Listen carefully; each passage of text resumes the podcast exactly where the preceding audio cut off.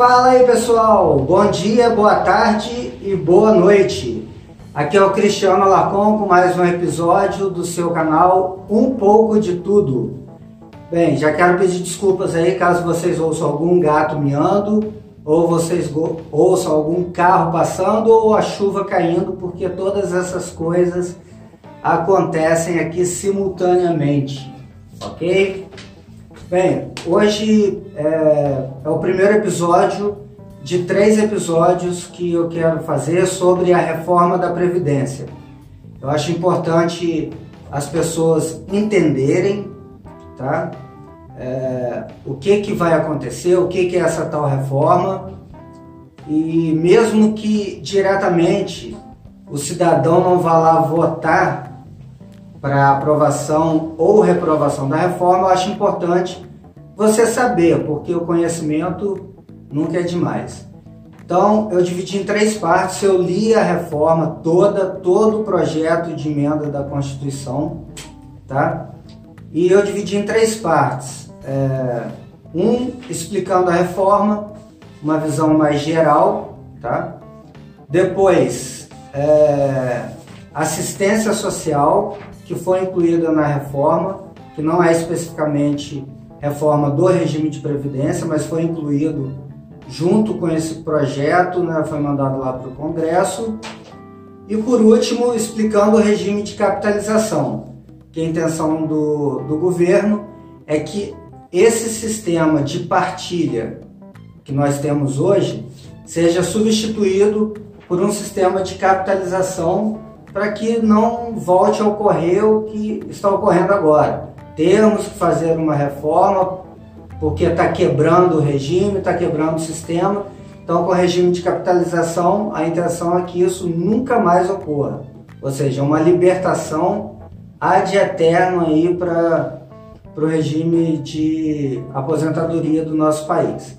Então vamos começar aqui explicando a reforma. Quero, antes eu quero mandar um abraço para todo mundo aqui do canal do YouTube e também do canal do podcast, que são os caras, as pessoas que primeiro chegaram juntos e como sempre não vou esquecer de vocês, até porque o podcast é, tem um outro tipo de público e uma outra forma de consumir o conteúdo. E eu não vou esquecer do podcast, que para mim é muito importante. Bem, vamos lá. Explicando a reforma. Então eu vou aqui pontuar alguns pontos, algumas premissas principais, tá? Eu não vou debulhar a fundo a reforma, porque eu acho que é informação que não é tão relevante para a maioria das pessoas, mas os pontos mais importantes eu quero abordar aqui. Bem, o primeiro ponto que eu quero abordar é: não será permitido acúmulo de aposentadorias. Ou seja, Imagina o cara ali que é aposentado é, como servidor público, concursado ou como é, aposentado do regime geral da Previdência, que é de empresa particular. E ele está aposentado e de repente entra lá na política. Vai ser deputado ou vai ser senador. Em bastante pouco tempo ele poderia acumular uma outra aposentadoria desses cargos eletivos, por exemplo. E tem outras situações, mas essa é a mais fácil de explicar. Então o que, que vai acontecer? Ele não vai poder ter duas aposentadorias. Ele vai escolher uma delas, a que ele achar mais vantajosa, e vai receber é, os proventos de apenas uma aposentadoria.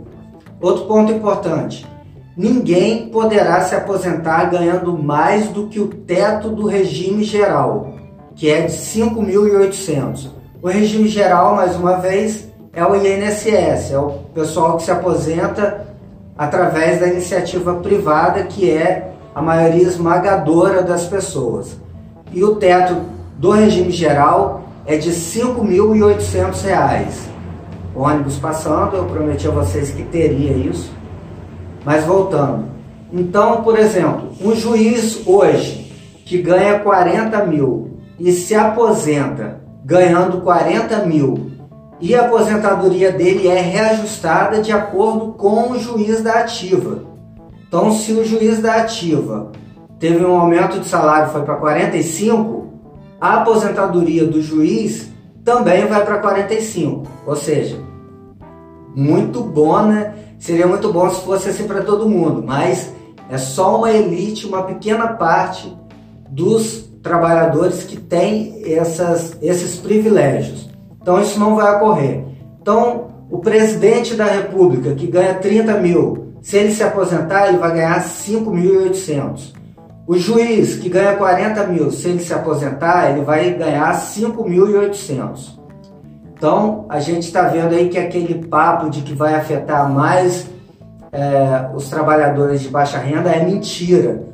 Sim, todos terão que fazer algum sacrifício, mas se o sacrifício dos trabalhadores de baixa renda vai ser 5, 10%, imagina do cara que ganha 40 ter que ganhar 5.800. Ou seja, ele vai ter que abrir mão em relação ao que ele ganhava na ativa de 80% do salário dele. Então, quem é que está sendo mais afetado? É, isso também vai valer para os cargos comissionados, é, por exemplo, pessoas que não são eleitas, mas são assessores, contratados, cargos comissionados também vão ter que seguir esse regime. Outra coisa importante, a alíquota mínima de contribuição dos funcionários públicos, inclusive militares, seus pensionistas, ou seja, quem recebe pensão militar, não vai poder ser menor do que o mínimo pago pelos contribuintes do INSS.